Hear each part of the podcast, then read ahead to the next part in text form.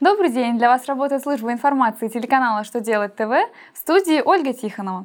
В этом выпуске вы узнаете, как изменились критерии субъектов малого предпринимательства, какую новую обязанность хотят возложить на работодателей, что нового будет в порядке оплаты с использованием мобильной связи. Итак, о самом главном по порядку.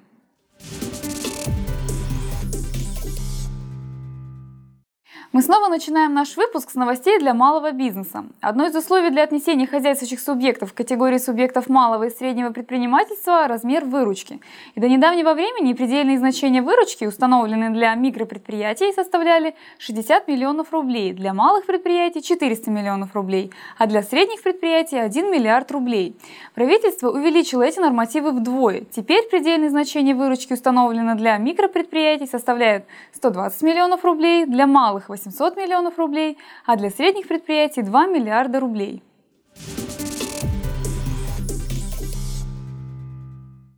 Работодатели хотят обязать при приеме на работу предоставлять работникам информацию о вариантах пенсионного обеспечения застрахованных лиц и правоприемстве пенсионных накоплений. Об этом говорится в законопроекте, направленном в Госдуму.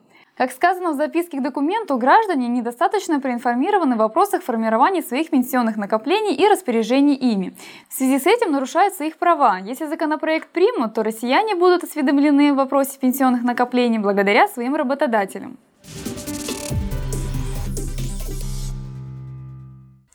Депутаты хотят законодательно урегулировать вопрос оплаты через мобильную связь различных услуг, а также покупок. Соответствующий законопроект внесен в Госдуму.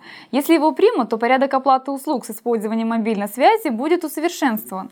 Принятие законопроекта будет способствовать увеличению использования населением мобильных сервисов, которые существенно облегчают процесс оплаты, экономят время на совершение транзакций и повышают доступность государственных услуг, отмечается в справке к проекту закона.